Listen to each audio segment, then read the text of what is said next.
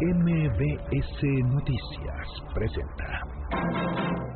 A bailar el cha-cha-cha, cocodrilo.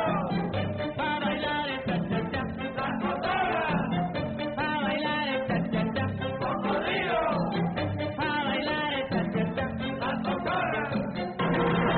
El cocodrilo. Ahí mis cotorras. Un viaje por el pasado y las historias de la Ciudad de México.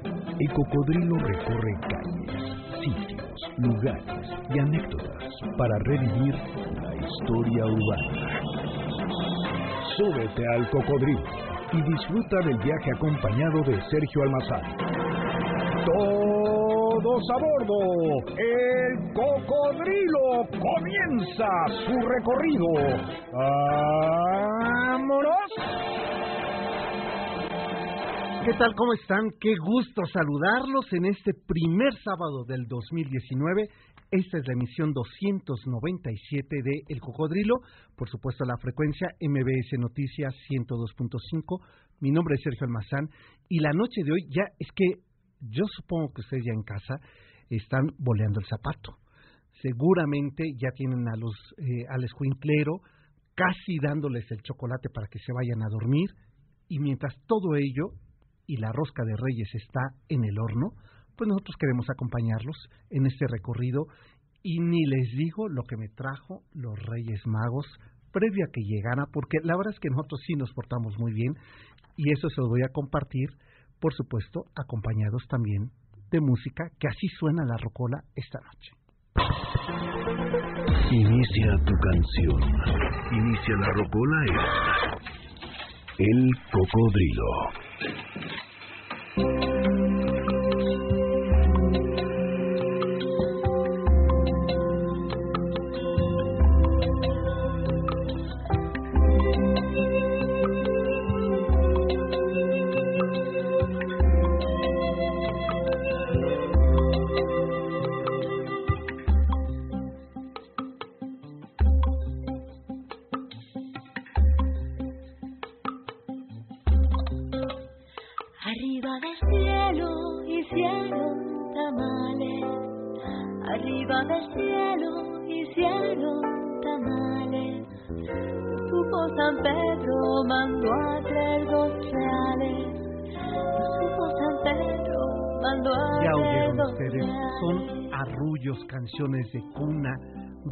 infantiles, esa música que desde el mundo prehispánico y por supuesto con el mundo novohispano se convirtieron en parte del repertorio y de la manera en que las madres acompañaban y dialogaban a sus niños, pero después los niños aprendieron a mirar el mundo a través de las canciones.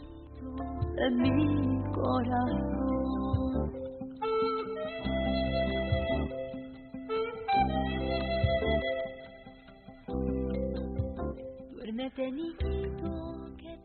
Y con la voz de Susana Hart los recibimos en este arrullo que se llama Arriba del Cielo. Porque una de las expresiones maternales más arraigadas en nuestra tradición popular es sin lugar a dudas las canciones de cuna. Mujeres, nanas, madres, nodrizas, desde épocas prehispánicas cantaron para arrullar, para acompañar, para vigilar el sueño de sus hijos y de los niños que cuidaban. Junto con las leyendas, las canciones, los arrullos, los holgorios y las rondas infantiles, se constituyeron la memoria musical de un pueblo que expresa, que se explica, que se define y festeja la infancia a través de las canciones.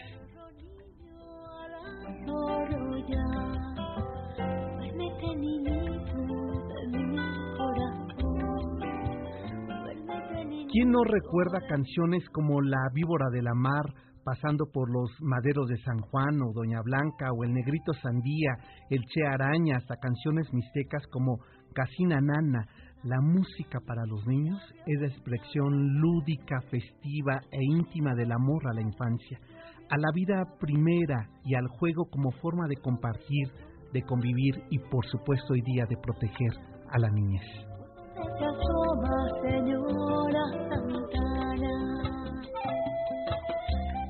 Canciones para recibir la vida, para despedirla, rondas para jugar, para interactuar con la naturaleza, para despertar sueños, para cantar a los niños y a los angelitos del cielo, a esos pequeños de piel oscura, Trume Negrita arriba del cielo, el botecito, el barco, entre muchísimas rondas y canciones infantiles que le han dado carácter, que le han dado identidad, presencia desde hace cinco siglos a la infancia, a esa imaginería, a esos sueños, a esa fantasía, a esa lúdica mirada que tienen los niños para ver el mundo. Esta noche, esta noche de reyes, el cocodrilo juega y juega con rondas, con cantos, con arrullos y cuenta historias para que despertemos juntos a la imaginación.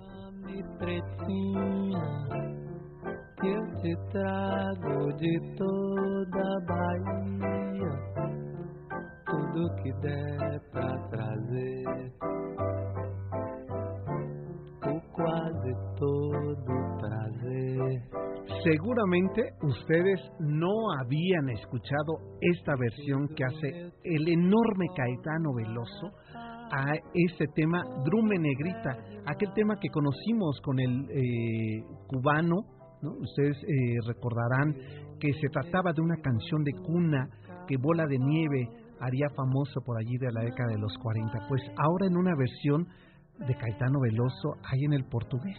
Así que suene esta canción de cuna para despertar los sueños de los negritos traviesos.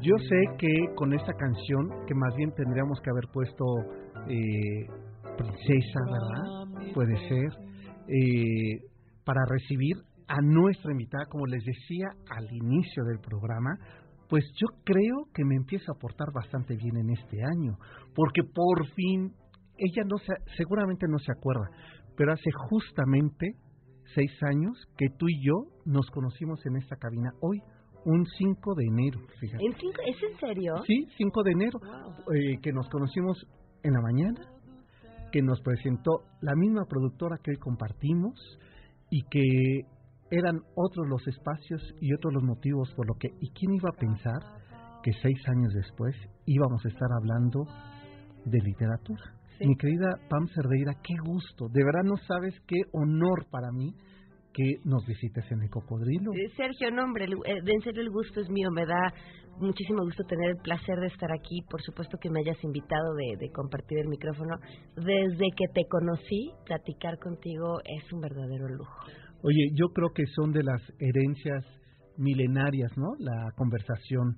Yo recuerdo, no sé si en tu casa, pero recuerdo a mis abuelos, recuerdo también, por supuesto, a mis padres, que, eh, bueno, mi padre, que era hijo de un militar, tenía prohibido que nos prohibía que habláramos durante la comida. ¿En serio? Entonces no podíamos platicar.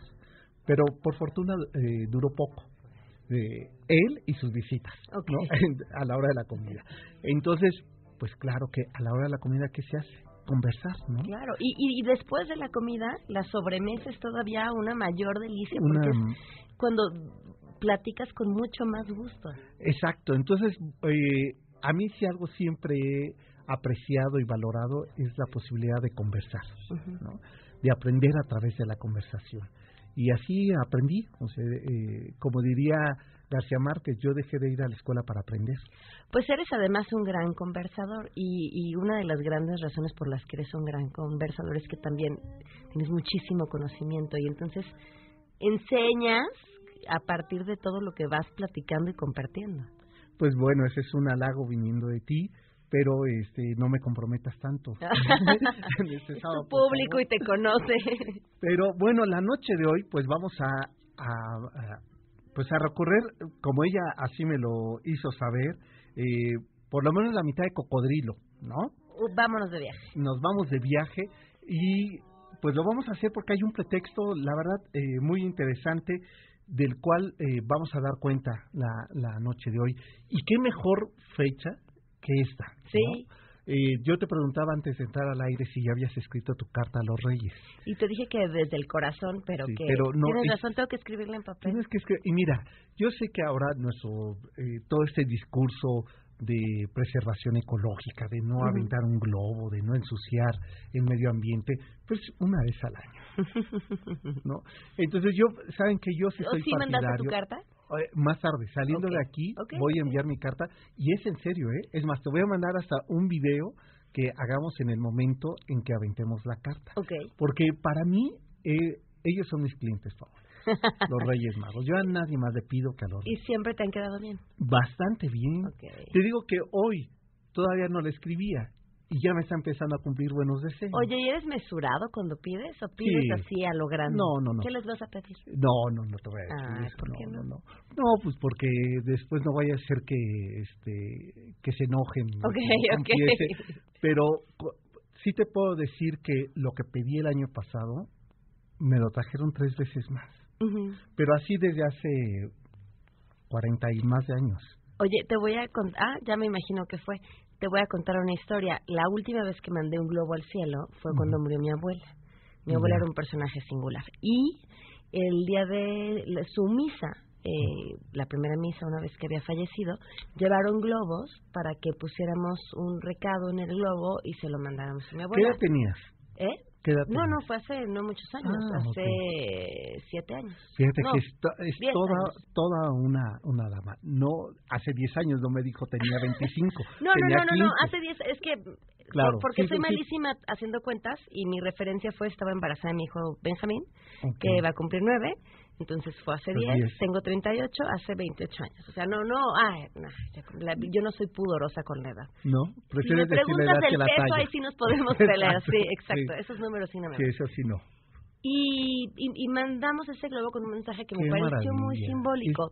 Y mi hija, que en ese entonces tenía, pues yo creo que unos seis, cinco o seis años, eh, le dije, oye, pues mándale un, un recado a tu bisabuela. Y entonces le, yo creo que se confundió con los reyes y le pidió una Barbie.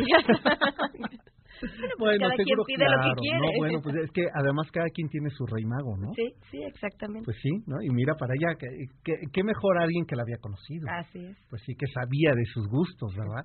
Vamos a la pausa para que regresando, pues ya entremos de lleno.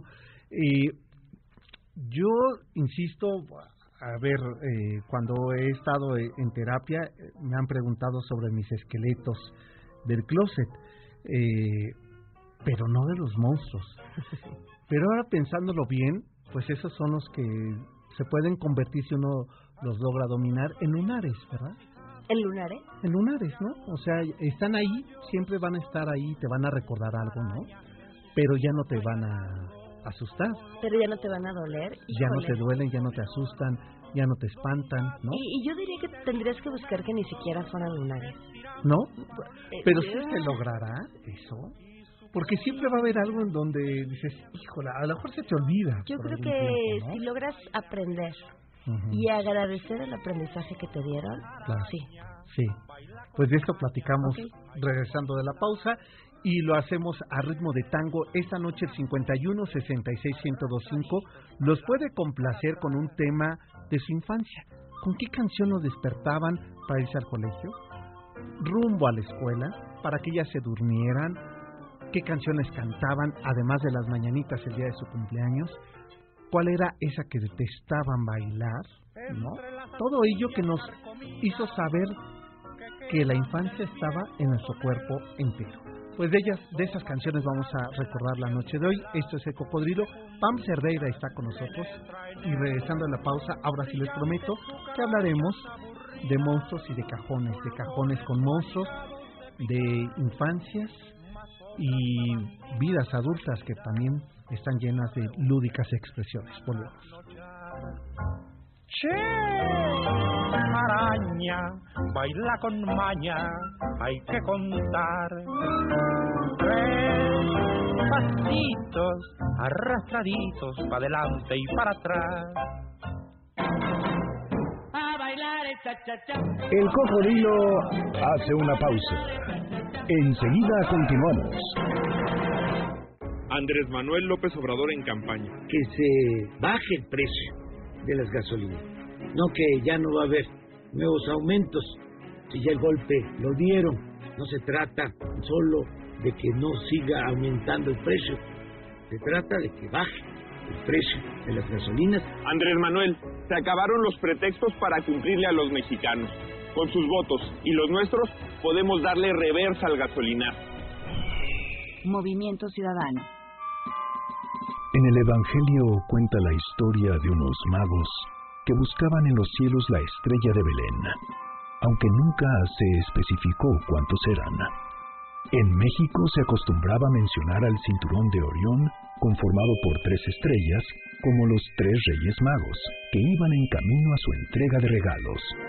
Se cree que Melchor, anciano de barba blanca, Gaspar, el joven de cabellera rubia, y Baltasar, hombre maduro de piel oscura, representan las tres etapas del ser humano.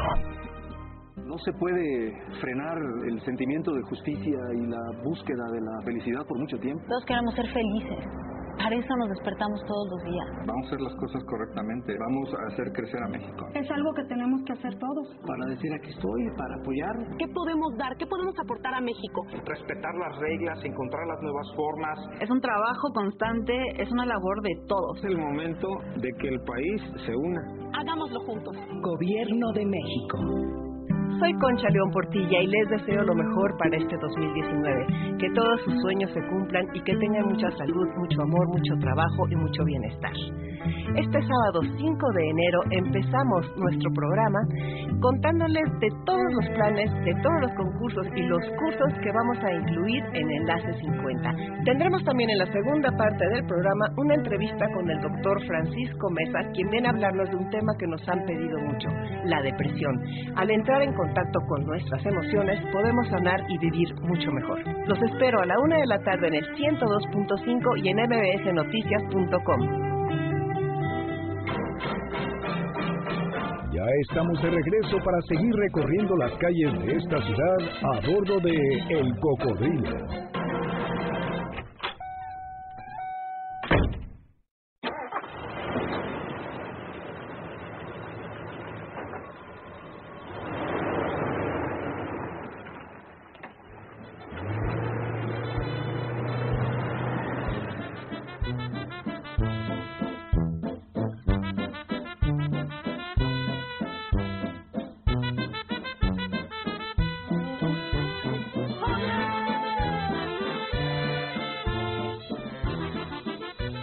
De regreso y como les decía está con nosotros Pamela Cerdeira y pues vamos a platicar con ella, pero fíjense que la historia con nuestra invitada comenzó en enero del 2013, como decíamos antes de la pausa.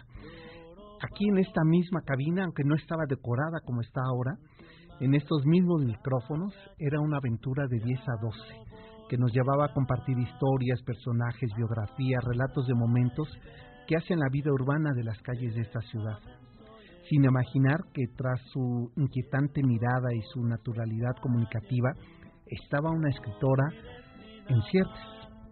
Vendrían nuevas aventuras radiofónicas para ambos. Los caminos se bifurcaron, ella creció y a todo terreno descubrió que sus ideas hacían eco con las necesidades de una sociedad emergente en una ciudad y en un país devorado por las extremas experiencias de corrupción, de violencia y discriminación. En los últimos años, hemos comprobado lo irrefutable que es la voz de Pamela Cerdeira en estos micrófonos, con un trabajo y con un periodismo civil que nos antoja y nos invita a muchos a sumarnos a causas sociales. Pero como las sorpresas están en su mirada profunda, ingenua, a veces en su mirada infantil e introspectiva, la tercera maternidad le traía literalmente un libro bajo el brazo. Pamela Cerdeira, nuestra invitada esta noche, poco antes de que terminara el año, nos dejaba saber que era escritora desde hace mucho tiempo, que sus cuentos, sus relatos, producto de una sensible maternidad y de su risa franca de una niña que resiste a ser adulta, aunque su madurez la traiciona con un ejercicio periodístico tan pulido, El monstruo del cajón es su reciente libro infantil donde la protagonista enfrentará aquellos monstruos que todo ser humano vivimos, eh, que padecemos, que nos acompañan y a veces nos habitan como lunares en nuestra piel, eso que a veces llamamos miedo. Sofía es una niña de seis años que tiene miedo a enfrentar sus sentimientos. Otro de esos monstruos que nos aterra no solo a temprana edad, sino en la juventud y en la vida adulta. Como ha afirmado Pamela Cerdeira, la también autora de Ana y Patti, la muñeca rota, La vida es un camino que día a día te da lecciones. Hoy con su libro El monstruo del cajón nos advierte que la vida es una constante donde se abren cajones y del interior saldrán esos trozos emocionales que nos visitan, que nos desnudan, que nos confrontan, que nos embellecen, que nos definen, que nos coquetean, esos sentimientos que nos limitan y al final nos describen. Y eso, eso que nos describe a todo ser humano no es otra cosa sino nuestro cajón de sentimientos junto con la mirada acuciosa, la risa espontánea, la curiosidad innata, las ganas tremendas de explorar, de aprender, de preguntar, Pamela Cerdeira desarrolla otra enorme virtud y otro oficio, la escritura, donde teje vasos comunicantes y donde nos va acercando a amigos que nos sumamos al diálogo interminable de la imaginación, de la sensibilidad, de la empatía y el compromiso de comunicar y de dialogar con los libros. Pamela Cerdeira, con su mozo del cajón, está por fin, como les decía, esta noche aquí a bordo de nuestro cocodrilo, siendo una de las pasajeras que más ganas de traía que estuviera. No, nos debemos muchas cosas, Sergio. Qué, qué bonitas palabras. Bienvenida. Muchas gracias. Nuevamente. ¿Eh? Bienvenida nuevamente. Muchas gracias, de verdad, muchas gracias. No, pues es que eh, pensaba, fíjate, ayer, eh, constantemente pienso en ti porque me traiciona nuestra productora. No es que Pam me pidió, no es que no puedo porque voy con Pam, no es que digo, no, pues sí, pues es Pam, ¿ah? ¿Qué, hacemos? Yo también haría lo mismo, ¿no? Pero pensaba en que la enorme fortuna de contar eh, los dos con la amistad de Pam, de, de, Janine. de Janine, ¿no? Que así nos presentó. Sí. Eh, recuerdo un 28 de diciembre del, del 12 que me habló y que pensé que me estaba cotorreando y que me dice, te quiero invitar para que colabores en un programa que va a iniciar el 5 de enero del 13, ya me está cotorreando en el Día de los Inocentes, ¿no? Y pues me sigue vacilando seis años después. Oye, ¿no? y yo, sin quererlo, había deseado estar aquí o me había imaginado estar aquí en un día como hoy, después de que una persona me contaba la historia de cómo había iniciado un programa de radio al que había ido, si no me equivoco, era Navidad o Año Nuevo, supongo era Navidad, y entonces estaba esta persona y su compañero transmitiendo en, en la noche, preguntándose si alguien los estaría escuchando, y una familia llegó por ellos y los invitó a pasar la cena de La cena de Navidad con ellos. Y yo decía, wow, ese es Sergio Almazán y su amor con la radio. Y ojalá tenga un día la fortuna de estar en su espacio para compartir con su público esa historia de Sergio de la que me acabo de. Bueno, sí, te ente- hijo, es que qué hablador es eh, Alfredo Ortiz, efectivamente, pero eso han pasado 25 años, ¿no? Y, y efectivamente, yo, esto que tú decías, eh, Pam, eh, al inicio, el arte de conversar, ¿no? Y creo que la radio además hace esto, ¿no? Vuelve íntimo la conversación. Y hoy, pues el pretexto es este libro de sentimientos, Pamela. Así es. ¿no? A ver, cuéntame, porque eh, desde que te conozco, te conozco, bueno, no te conocía la faceta de escritora. Mira, escribir siempre ha sido parte de mi vida. Yo sí me recuerdo sentada chiquita, muy chiquita, en la máquina de escribir, que después pensé que estaba embrujada, pero esa es otra historia. Eh, en mi cuarto escribiendo lo que fuera. Escribiendo historias, escribiendo cosas que nunca nadie leyó, eh, escribiendo poemas, pero sí tengo Sí, recuerdos de mí escribiendo.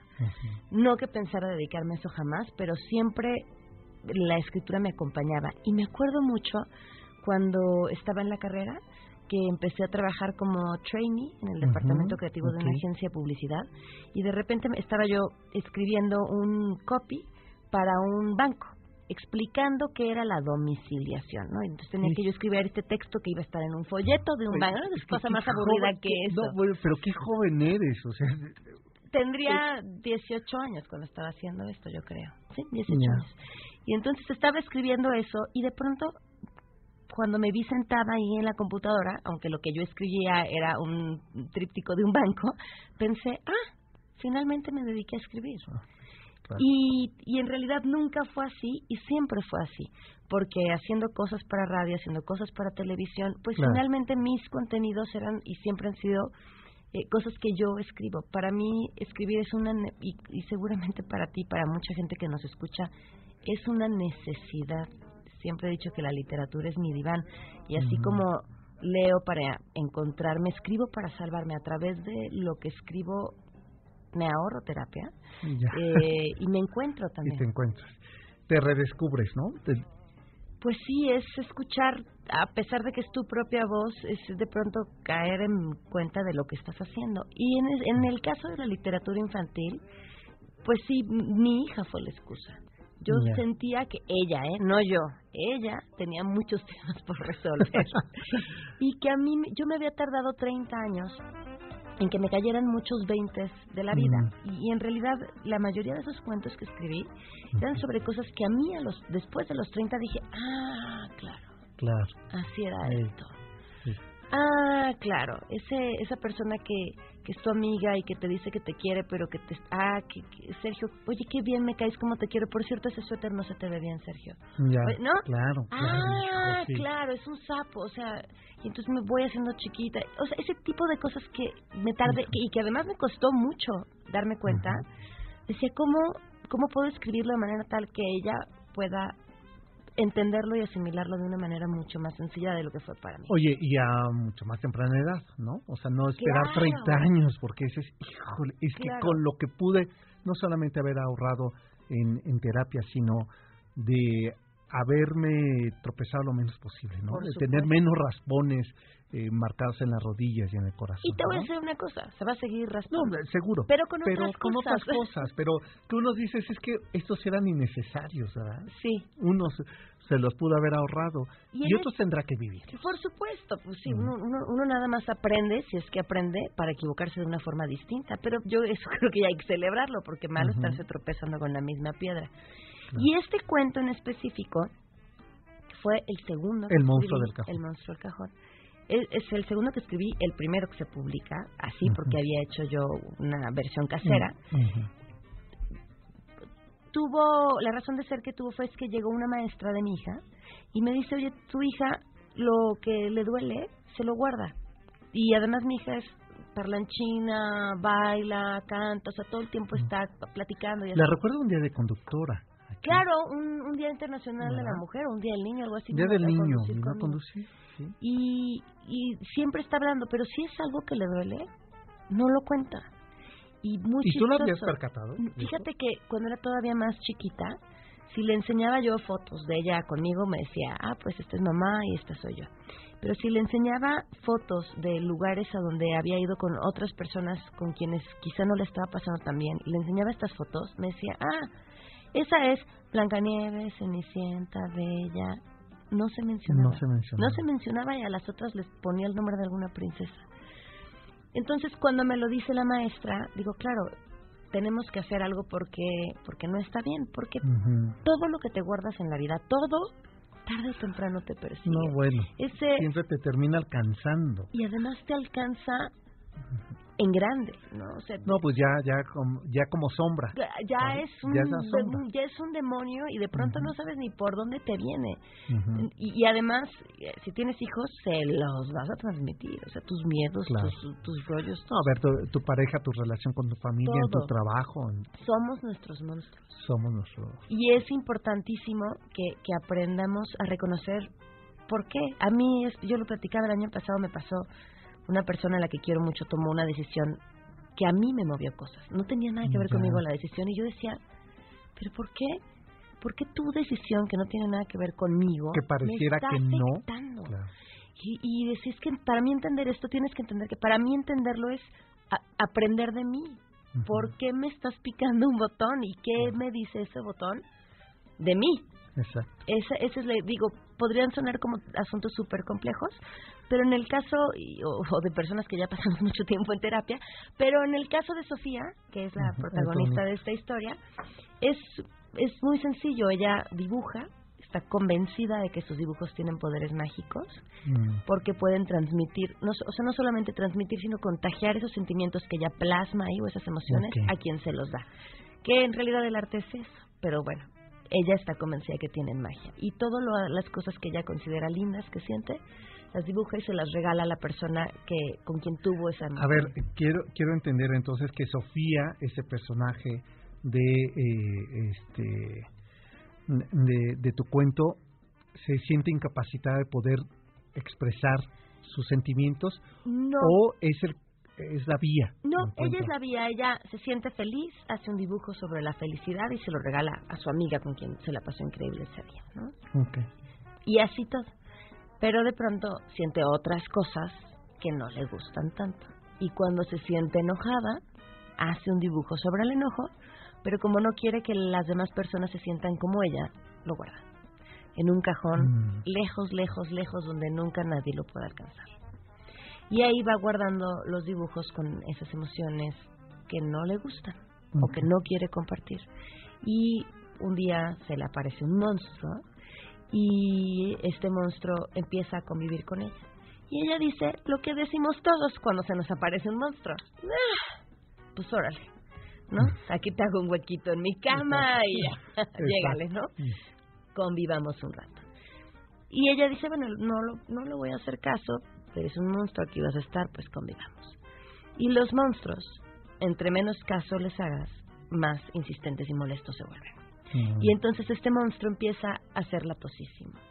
¿A quién no, Sergio, se ha ido a dormir con un monstruo y los así son los monstruos, se te quedan viendo toda la noche esperando a que te No, bueno, claro, claro. Eso le hace el monstruo a Sofía. Hijo. Le quita las cobijas, le esconde los útiles de la escuela. O sea, pélame. Se sienta en la banca de adelante, de atrás, la de al lado, le mete el pie, le echa sal a su sopa, todo, todo, Todo. todo. Y lo que le pasa a ella es lo que nos pasa a todos. Cuando traes a tu monstruo ahí que te está gritando que le pongas atención, pues estás de malas, estás triste, estás enojado. Te di- oye Sergio, ¿cómo estás? ¡Ay, qué quieres! ¿Qué me estás preguntando? Claro. Y nadie entiende por qué estás así, porque solo tú puedes ver al monstruo no. nadie más. Y entonces Sofía decide, ya harta de esta situación, ir a ver de dónde salió el monstruo y ya ahí te la dejo. ¿Y de qué, y de qué monstruo es? Pues de eso investiguen Y de ustedes. qué está hecho el monstruo monstruo. y cómo y cómo acabar con él. Es un es un cuento infantil, contar la historia para niños fue mi excusa. Tuve la fortuna justamente en estos micrófonos de tener ah, hace mucho tiempo una entrevista con personas eh, de Alcohólicos Anónimos Mm. y de pronto la señora que estaba sentada a mi lado me dice, oye, yo eh, te conocía porque di con Sofía. Y yo, ¿cómo que Sofía? Como que el, libro no se había ni publicado. Yo había publicado una versión digital hace mucho tiempo. Y yo, ¿cómo que Sofía? Sí, claro, Sofía, la del monstruo, la del cuento. Yo me identifiqué mucho con esa historia porque yo tenía a mi monstruo en mi buró todas las Ujú. noches. Era mi botella Claro. y ahí estaba mi monstruo siempre. Entonces, sí, es un cuento infantil, sí, Pero, es de excusa. Es de excusa. Oye, dice, decía ahorita, te escuchaba y estaba recordando a eh, Germán de esa, Ujú. que decía que cuando uno escribe, se describe. Y, y yo eh, te miraba y decía, ¿qué monstruo le habrá acompañado a Pamela? Que, que la veo siempre tan echada para adelante, ¿no?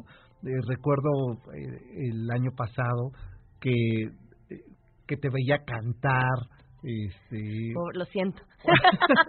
de verdad lo siento, y Sergio. que, y que decía qué valiente, o sea, porque claro, uno de mis monstruos es nunca, a mí tanto que me gusta la música, ¿no? Y haber tenido tan mal oído. ¿En serio? Sí. Pero todo se puede arreglar.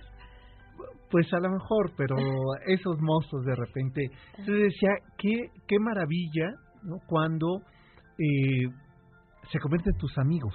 En lugar de, o tus cómplices, en lugar de tus enemigos y tus fantasmas, ¿no? Yo creo que siempre es una gran oportunidad para aprender de ti. Y si nosotros entendemos, o sea, de pronto una persona te cae mal, ¿no? Y en vez de decir me cae mal y ya, y esa persona es lo que sea, te detienes a preguntarte, oye, ¿por qué? ¿Y por qué? me cae mal?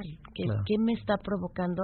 Híjole, Ujú. vas a descubrir cosas de ti maravillosas. Y entonces todas las oportunidades que tengamos de aprender de nosotros, creo que son las oportunidades de vida. Te acercan a estar en paz, a ser feliz, a, a fluir.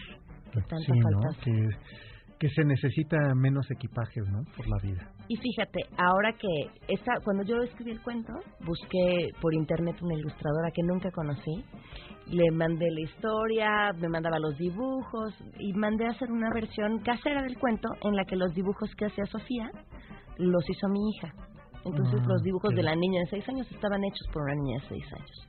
Y eh, ahora que fue la presentación en la FILIG, la cuenta cuentos estaba contando la historia y mi hija, que ya va a cumplir 15 años, me decía, mamá, yo me acuerdo lo que sentí cuando dibujé esto. Me, ahorita me acuerdo perfecto por qué puse los trazos que puse y es más, lo del miedo lo fue por esto que me había pasado y me acuerdo... lo- y entonces uno, uno de pronto cree que no aprendieron nada o que no les quedó nada y que lo hiciste solo con buenas intenciones y dices, ah, sí Claro. hubo un proceso de, pues, sanador. Claro. Oye, Pamela, eh, ¿qué te enseña como, como mamá este, tu hija ahora en esta distancia de los cuentos? Ay, todo. Y de los Pero yo, pero yo creo que te- los hijos te enseñan todo, en realidad. ¿no? O sea, ¿sí sientes que empezaste a vivir cuando fuiste madre? No, no, no, no, no. Este, dejé de hacerlo. ¿no es cierto? sí, ya en serio. No. no, porque además no me gusta un poco, no me gusta abonar estos conceptos de nadie conoce el amor hasta que conoce Claro. la paternidad. No, no, No, no, no, no, porque además también creo que es algo que no es para todos. Pues sí. ¿no? Porque Cada quien tiene que saber que le mueve ya. Si conoces un huequito en tu corazón que no sabías que existía, Claro.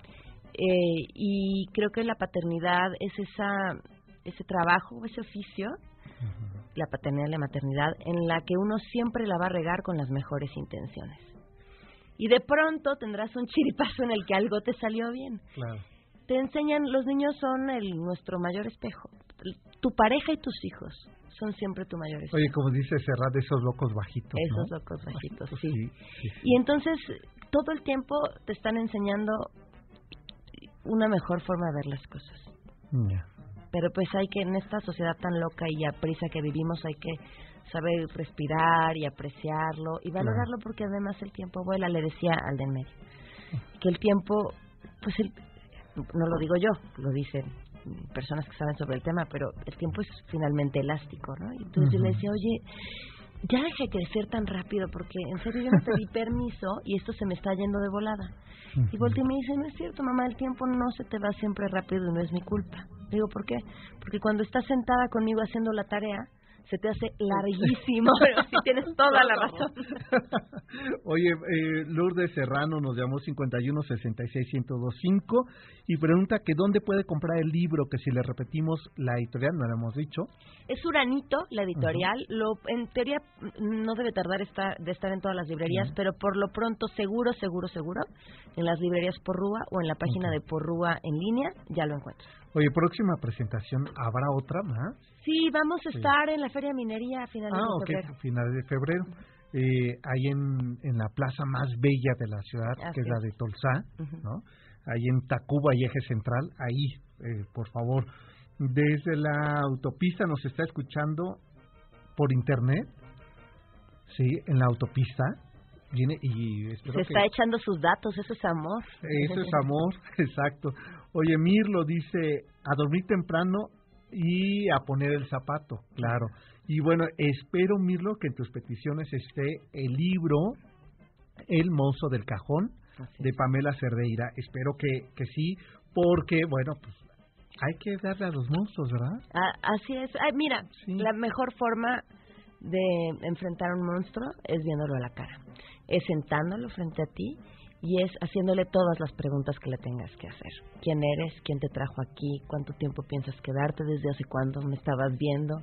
Eh, y, y a ¿Qué quieres tú de mí? a partir de desmenuzarlo y atacarlo con preguntas, yo creo que es la única forma de acabar con él. Sí. Oye, pues tendrás que venir pronto. Ay, por favor. Este, y que además también nos acompañes Ya que te traiga el libro para que lo puedas leer. Exacto. Y no, y ¿sabes qué? Para que nos acompañes a nuestros recorridos callejeros. Tenemos que organizar uno. Tenemos, sí, sí, sí, ya, ya. Por lo pronto, mira, el próximo domingo 13 de enero nos vamos a ir a recorrer eh, una de las calles más viejas del centro de la ciudad, donde se ubicó el primer hospital para las mujeres locas. Wow. Eh, Es la calle de Donceles. ¿En dónde tiene uno que inscribirse para el recorrido, Sergio? Ah, pues mira, le puede, que, que, que- mira qué solidaria es, caray. No se notó, ¿verdad? Este, no, mira, le- que le llamen a Miguel 51 66 1025 o eh, en paseo mx arroba iCloud .com, ahí se pueden inscribir, puedes inscribir toda la familia y pues ahí le y conozcamos nuestra ciudad. Ay, claro, no, y además si nunca han tenido la oportunidad de viajar con Sergio, es de las mejores experiencias que la vida les puede dar. Ah, pues ese día que cantabas, ¿verdad? Ese día ah, en el, claro, en el, en turibús. Sergio, de verdad, así como es un gran conversador, es una persona que está perdidamente enamorada de esta ciudad y entonces sabe todo de la ciudad, los detalles más interesantes, el, dato chismoso, el, ese, sobre todo ese dato rico que te cambia porque le da vida a, las piedras. A las piedras. Mira, como decía Octavio Paz, eh, el centro histórico es un montón de piedras, pero con historia. Claro. ¿no? Que tienen memoria. De verdad, no, no volverán a ver la ciudad igual como si la ven a través de los ojos de Sergio, se los Pues Pamela, qué amable eres y espero pronto vernos nuevamente.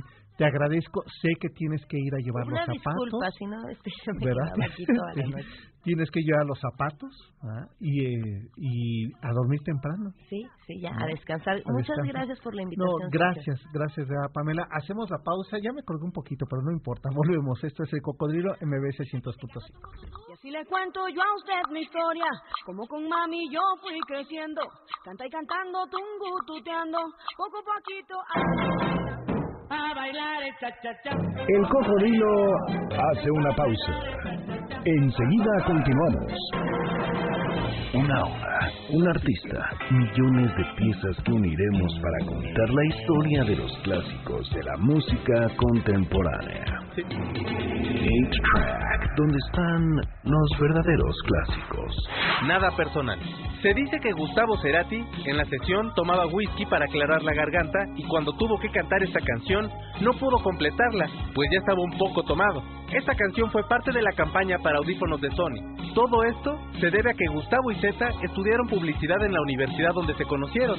Ellos desde el primer demo que grabaron buscaron colocarlo en comerciales o programas de televisión. Este sábado a las 8 de la noche por MBS 102.5.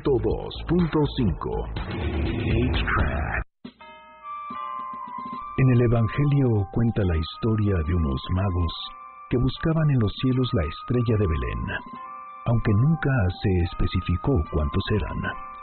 En México se acostumbraba mencionar al cinturón de Orión, conformado por tres estrellas, como los tres reyes magos, que iban en camino a su entrega de regalos. Se cree que Melchor, anciano de barba blanca, Gaspar, el joven de cabellera rubia, y Baltasar, hombre maduro de piel oscura, representan las tres etapas del ser humano. Con la creación del Instituto Nacional de los Pueblos Indígenas, la Cámara de Diputados atiende un rezago histórico con las comunidades originarias de nuestro país. Con el funcionamiento de este instituto, se dará mayor autonomía en el ejercicio de los recursos y de los programas a las comunidades originarias y de afromexicanos. Esta acción es un acto de justicia que busca mayor inclusión de los grupos originarios en el desarrollo nacional.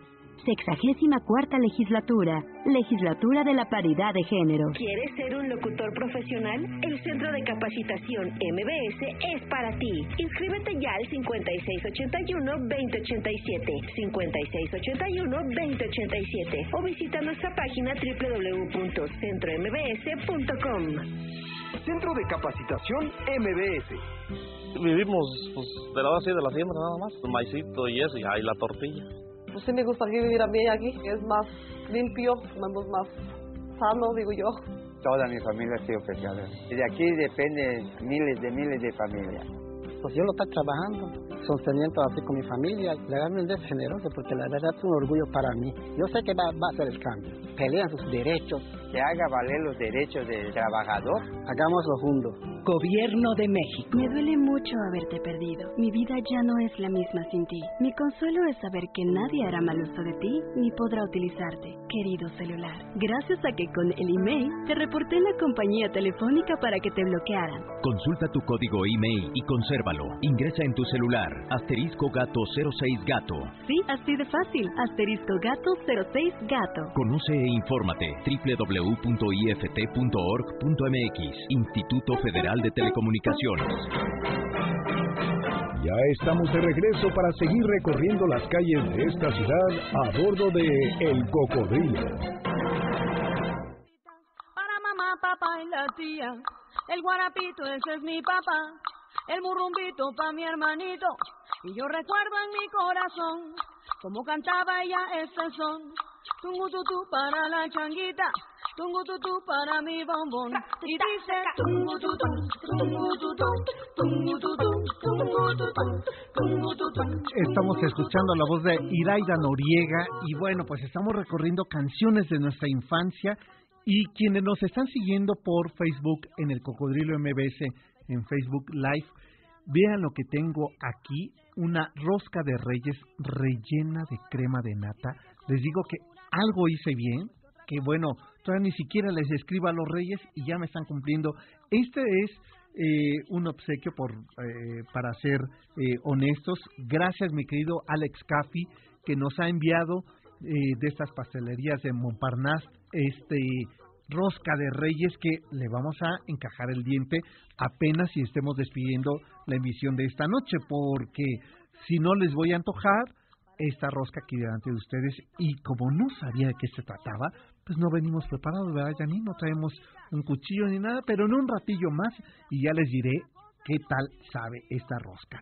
Pues es Noche de Reyes y eh, como se trata de una de las tradiciones más, más arraigadas en nuestra cultura, pues eh, esta hay que celebrarla preparando hoy nuestro zapato, nuestra carta, echar el globo, dormirse temprano después de, eh, de Checosan, ¿verdad? No hay que ser mala onda, después de Checosan ya se van a la cama. Pero antes de ello les quiero invitar para que el próximo domingo 13 de enero nos vayamos a recorrer una de las más antiguas calles, de hecho se le llamó la calle criolla de esta ciudad novohispana, la calle de Donceles, vamos a recorrerla, vamos a ver dónde estaban templos, hospitales, conventos, eh, es la calle de los teatros, también eh, se cometió la, la calle de los perfumes, eh, vamos a hablar de los, gracias a un palacio que todavía existe ahí, se le llamó a esta ciudad la ciudad de los palacios, que es el mejor ejemplo de los palacios barrocos que se hicieron aquí en la Nueva España.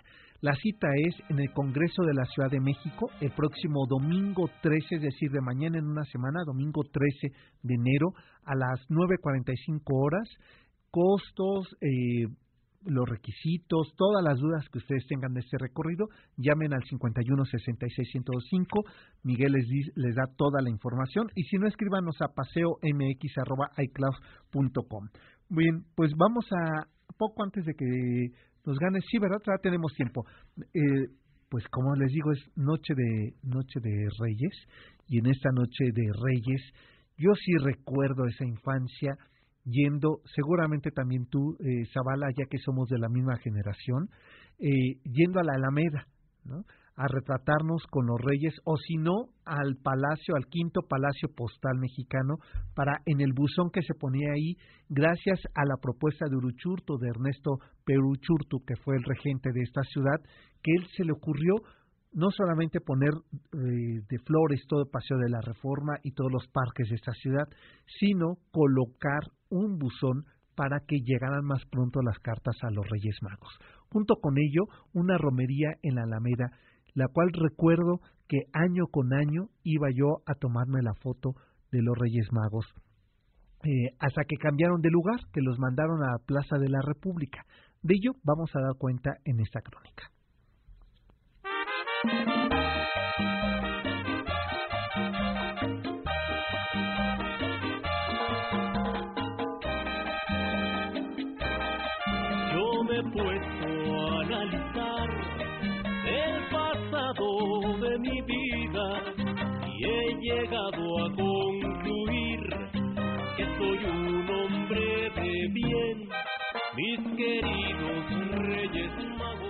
Y efectivamente a ese ritmo se iba uno a pasear en esta calle maravillosamente iluminada de, eh, con motivos navideños que era la Avenida Juárez ahí para llegar al centro de la ciudad y encontrarse con la Alameda donde estaban los Reyes Magos.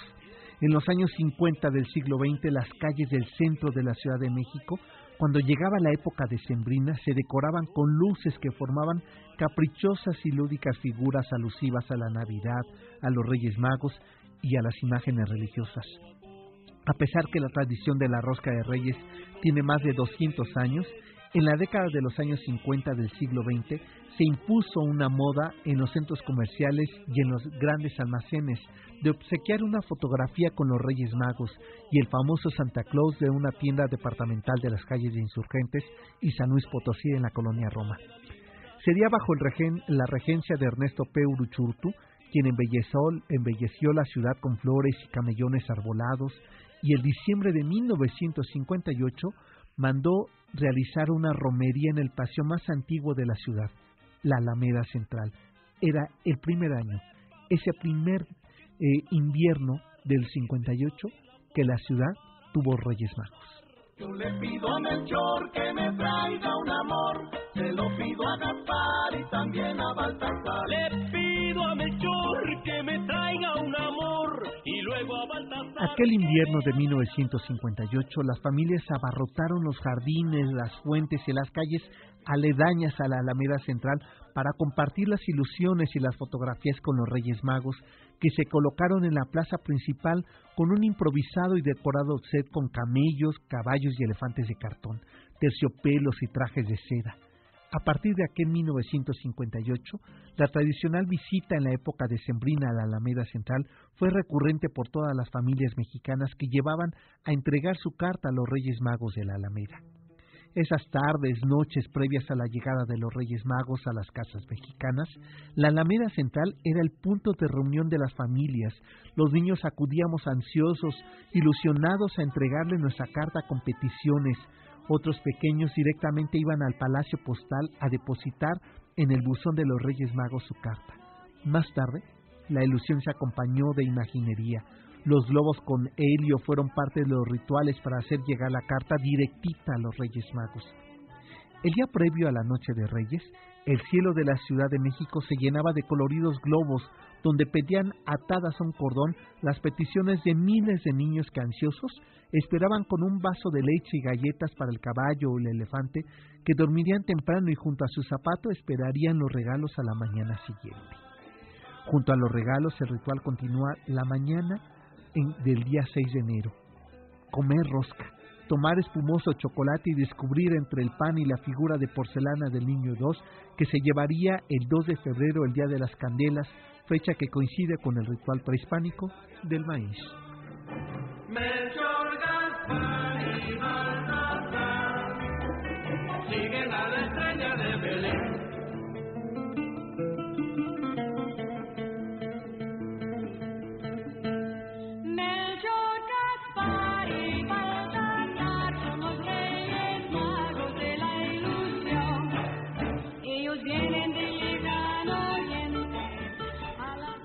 Pues fíjense que eh, los Reyes Magos a la mexicana en realidad es que vienen de esas eh, de esas eh, calles aledañas a la Alameda Central. Después, iniciado el siglo XXI, bajo ese proyecto de pues de adecuar nuevamente la Alameda Central, los Reyes Magos pasaron a la Plaza de la República, ahí donde está el Monumento a la Revolución. Recuerdo eh, el último año, que era el 2010, en que me tomé por última vez la fotografía junto con mis dos hermanas de los Reyes Magos. Eh, y ahora ya no sé dónde encontrarlos, porque prácticamente ya, eh, bueno, en la delegación Cuauhtémoc todavía hasta el año antepasado estuvieron ahí, y ahora se iban a volver a colocar junto con la pista de hielo nuevamente en la Plaza de la República, pero todo parece indicar que no fue posible. Así es que si ustedes los ven esta noche, ahí les encargo que, eh, que ellos ya saben qué es lo que les voy a pedir, que no, no se olviden de este programa, de, eh, de este equipo de, de producción, que le, son nuestros eh, más fieles. Nosotros más bien somos los más fieles y les tenemos mucha, toda la fe posible. Así es que eh, si ustedes esta noche le van a escribir una carta a los Reyes Magos, pues entre ellos pídanle que sea un año en el que les dé enormes placeres y también grandes experiencias. Pues nosotros ya casi en un ratito más, ¿verdad? Nos vamos, me queda Janine, a partir esta rosca de reyes que nos ha mandado Alex Caffi y que sí se antoja meterle ya el diente desde eh, ahorita. Espero que tenga pocos, eh, pocos, pero de porcelana, eh, niños Dios, para llevarlos el próximo 2 de febrero a la... y que el 2 exacto a quienes les toque esta noche en su casa los el niño Dios o mañana que nos lo hagan saber, nos manden una foto al Twitter de el Cocodrilo MBS o al mío que es San Mazán 71, incluso con lo que les haya traído los Reyes Magos, ¿no? Estaría muy bien y que nos inviten a los tamales para el próximo 2 de febrero. Por lo pronto los invito para que el próximo domingo nos acompañen a nuestro recorrido número 38 para conocer, eh, para redescubrir, para asombrarnos con una de las calles más antiguas del centro de la Ciudad de México, que es la calle de Donceles. Vamos a conocer dónde estaba el Teatro eh, Virginia Fábregas, eh, cuál es la leyenda del Teatro Frufru, dónde estaba el Teatro eh, Iturbide, el Hospital para Mujeres Dementes, el primero que se construyó en América para mujeres, porque ya estaba el de hombres, pero este era para mujeres, y que en la fachada, Millanín, están marcadas las caritas de las mujeres locas. Eh, así es que ya se han de imaginar dónde estaba el teatro de esta mujer que terminó casi enloquecida porque a su amante lo metieron a la cárcel. Vamos a conocer el palacio por el que se le bautizó a esta ciudad, la ciudad de los palacios, el palacio del apartado. Vamos a ver dónde estaban las, los conventos y los templos jesuitas, dónde fue llevado para ser embalsamado Maximiliano. Todo ello lo vamos a conocer en nuestro recorrido número 38 de la calle de Donceles el domingo 13 de enero a las 9.45 horas. El punto de reunión es la, el Congreso de la Ciudad de México, antes Asamblea Legislativa, y en la época de Porfirio Díaz, la Cámara de Diputados, donde mandó a uno de sus asistentes a que llevara su acta de renuncia en aquel eh, mayo de 1911, don Porfirio Díaz. Pues de este más historias nos vamos a enterar el próximo domingo 13 de enero, 9.45 horas, en el Palacio eh, Legislativo, hoy Congreso de la Ciudad de México, que está en, Donceles y Allende. Ahí nos vamos a dar cita en esta escalinata y pues espero que nos acompañen y nos vamos con orquídeas susurrantes, ¿verdad? ¿Se acuerdan de esa caricatura de cascarrabias, no? Y las orquídeas susurrantes, que era lo que tenían que buscar. Pues la voz de Iraida Noriega, así nos despedimos y quédense con Checo San, que los lleva a un recorrido de Año Nuevo. En, eh, en, esta emisora MBS 102.5 y nosotros nos encontramos el próximo sábado en punto de las 7 de la noche para seguir descubriendo historias de esta ciudad. Pásenla bien, hasta entonces.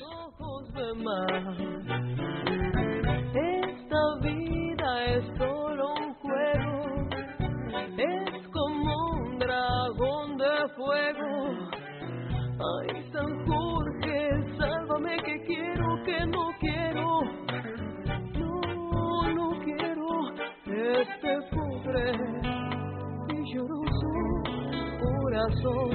¿Dónde está la llave de cristal? Quiero escapar. Estoy cansado de buscar tanto enredo. Quiero mi libertad. Ser amar. de la luz que ilumina. MBS Noticias presentó. El Cocodrilo. Te esperamos la próxima semana para conocer más historias de esta ciudad. El Cocodrilo.